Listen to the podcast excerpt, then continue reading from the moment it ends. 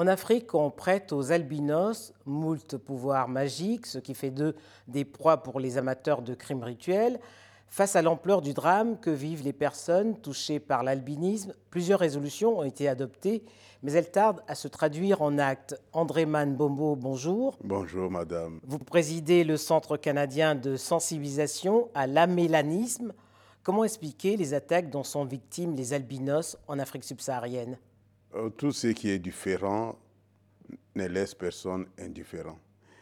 Euh, les gens croient que les amélaniques, euh, autrefois appelés albinos, ont des pouvoirs euh, magiques que le magicien, que les féticheurs vont chercher pour euh, mettre comme ingrédient dans leur fétiche. Et ainsi qu'on on coupe leurs membres, on peut venir couper le bras gauche, les féticheurs disent que il avait demandé le bras droit, et nous avons indiqué qu'on on est venu couper encore le bras droit. On peut arracher un enfant de bras de sa mère et, les décapiter en sa présence et partir. Et toutes ces, ce sont tous ces problèmes-là qui, qui nous ont poussés à nous pencher sur ce problème. Alors comment expliquez-vous la recrudescence de ce genre de pratiques, et surtout en Afrique australe hein? Il y a des, pays en particulier qui sont cités, c'est le Malawi, la Zambie, euh, la Tanzanie, mais également euh, le Mozambique. On a démontré ces, ces dix dernières années près de 700 cas de, crimes rituels. Mais c'est le fétichisme. C'est le fétichisme parce que les gens croient toujours euh, euh, dans en, le pouvoir que détiendraient les amélaniques. Alors que les amélaniques, tout ce qu'ils ont, c'est le manque de mélanine. C'est cette ignorance qui pousse les gens à faire ces pratiques de, de fétichisme. Alors il y a un pays quand même en Afrique australe qui se distingue, hein, c'est le Kenya, euh, puisqu'il y a eu une législation, ce qui prouve donc que la volonté politique est, très importante dans ce genre de décision. Oui, moi je crois, mais si on fait euh, l'analyse de toutes les lois qui existent dans tous les pays, les amélaniques sont vraiment protégés comme tout le monde. Mais c'est l'application même de ces lois pour tout le monde qui pose euh, problème. D'où nous, avons pensé qu'une éducation peut résoudre ces problèmes. Nous avons euh, lutté pour avoir euh, au moins une résolution sur l'éducation que nous avons obtenue de l'Assemblée parlementaire de la francophonie. Alors on y reviendra, mais à, titre de comparaison, comment vous expliquez, André Manbombo, que la situation en Afrique centrale et en Afrique de l'Ouest soit totalement différente de celle de l'Afrique australe, où les cas d'albinos ne sont pas plus rares? Mais le, problème, ce sont des croyances qui ont évolué dans certaines mentalités. Tous les peuples du monde ont toujours utilisé ce qu'on appelle l'égénisme. C'est-à-dire on étouffait toute personne euh, euh, à problème, toute personne euh, différente, différente dès, la naissance. Mais avec le temps, avec les croyances, certains peuples ont eu peur, par exemple, de la loi civique qui a existé, qui brime euh, qui, les, qui les condamnaient, ils ont commencé à ne plus euh, pratiquer euh, l'égénisme. les pratiques qu'on constate en Afrique centrale, en Afrique australe, pardon, ne sont pas enregistrées en Afrique centrale et en Afrique de l'Ouest. Non, mais parce que chez eux, ils croient que s'ils prenaient, par exemple, le corps ou, ou une partie du corps d'un amélanique qu'ils mettaient comme ingrédient dans leur fétiche, ça donne plein pouvoir. Alors, il y a deux ans, vous, l'évoquez à l'instant, il y a deux ans, l'Assemblée parlementaire francophone a, pris une résolution sur les droits euh, des personnes vivant sans mélanine, une résolution que vous jugez timide. Pourquoi? Non, la résolution comme telle, si elle est appliquée, ça va résoudre le problème. Ça va résoudre le problème, mais... Et qu'est-ce qui explique qu'elle ne soit pas appliquée à ce jour Elle ne soit pas appliquée au départ. Euh, euh, cette résolution a connu ce qu'on peut appeler la lenteur humaine administrative, puisque ça fait depuis euh, juillet 2018 qu'il a été adopté euh, à Québec. Mais jusqu'à présent, elle était même déjà archivée à l'Assemblée parlementaire de la francophonie. Et c'est mon passage à Paris, je suis passé. On a quand même maintenant un super lien pour, pour voir cette résolution. Qu'est-ce que cette résolution dit?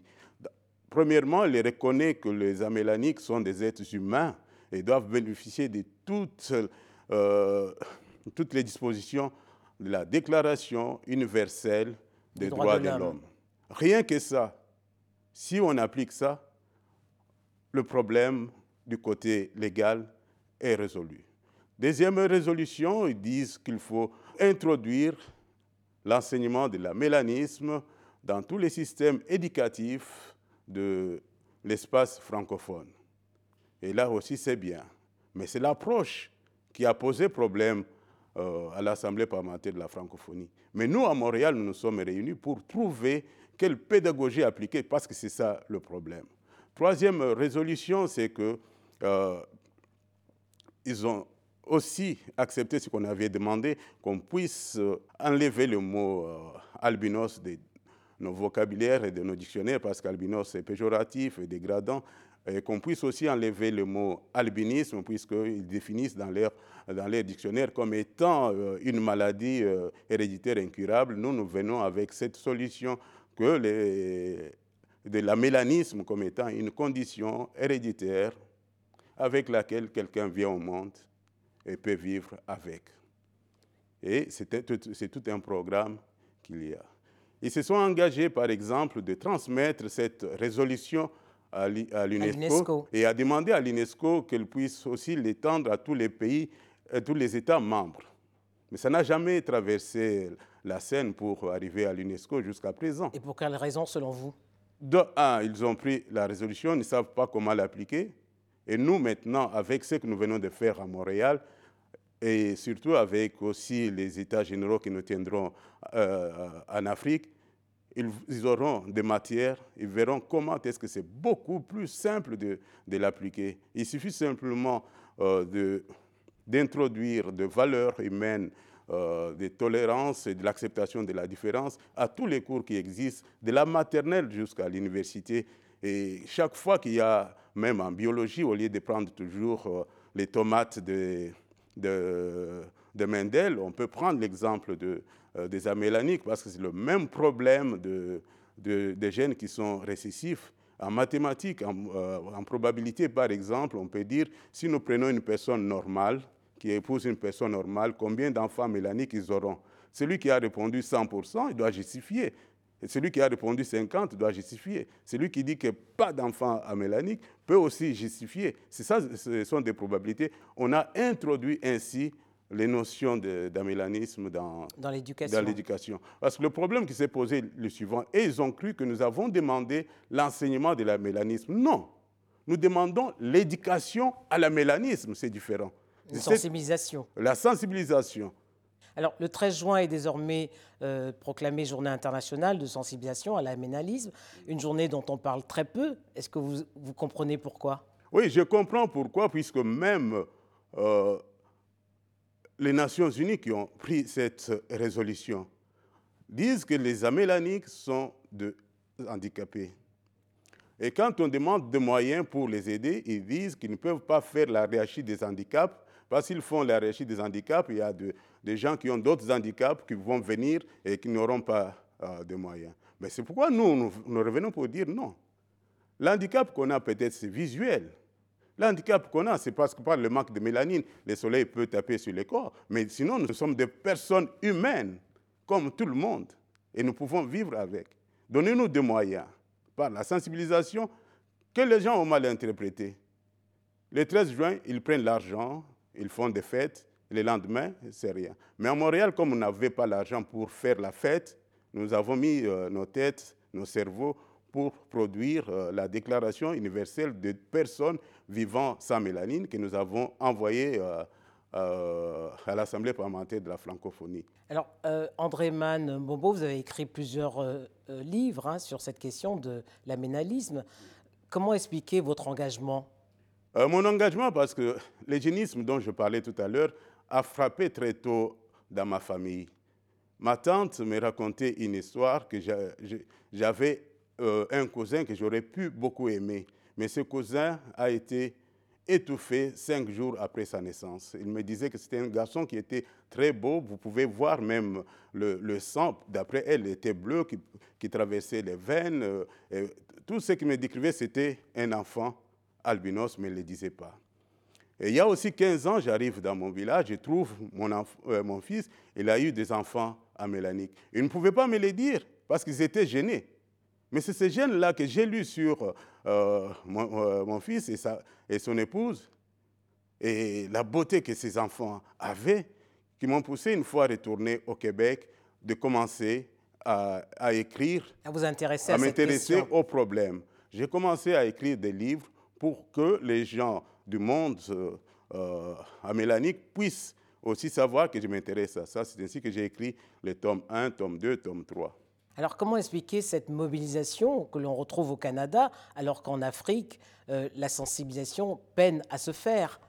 Tout ce que je peux dire, j'ai eu de la chance de tomber sur des personnes sensibles, telles que Serge Saint-Arnaud, c'est un père blanc, de, missionnaire d'Afrique qui revenait du Congo et qui connaissait, euh, qui avait déjà euh, vu comment les Amélaniques étaient traités dans ces pays. Quand je lui ai parlé et, qu'il a lu aussi mes livres, il m'a dit nous devons maintenant agir ensemble. On a créé le Centre canadien de sensibilisation à l'amélanisme et nous avons aussi l'écoute de, parlementaires sur place euh, tels que Carole Poirier qui a pris euh, euh, cette affaire euh, à main et qui a mené même notre déclaration à l'Assemblée parlementaire de la francophonie.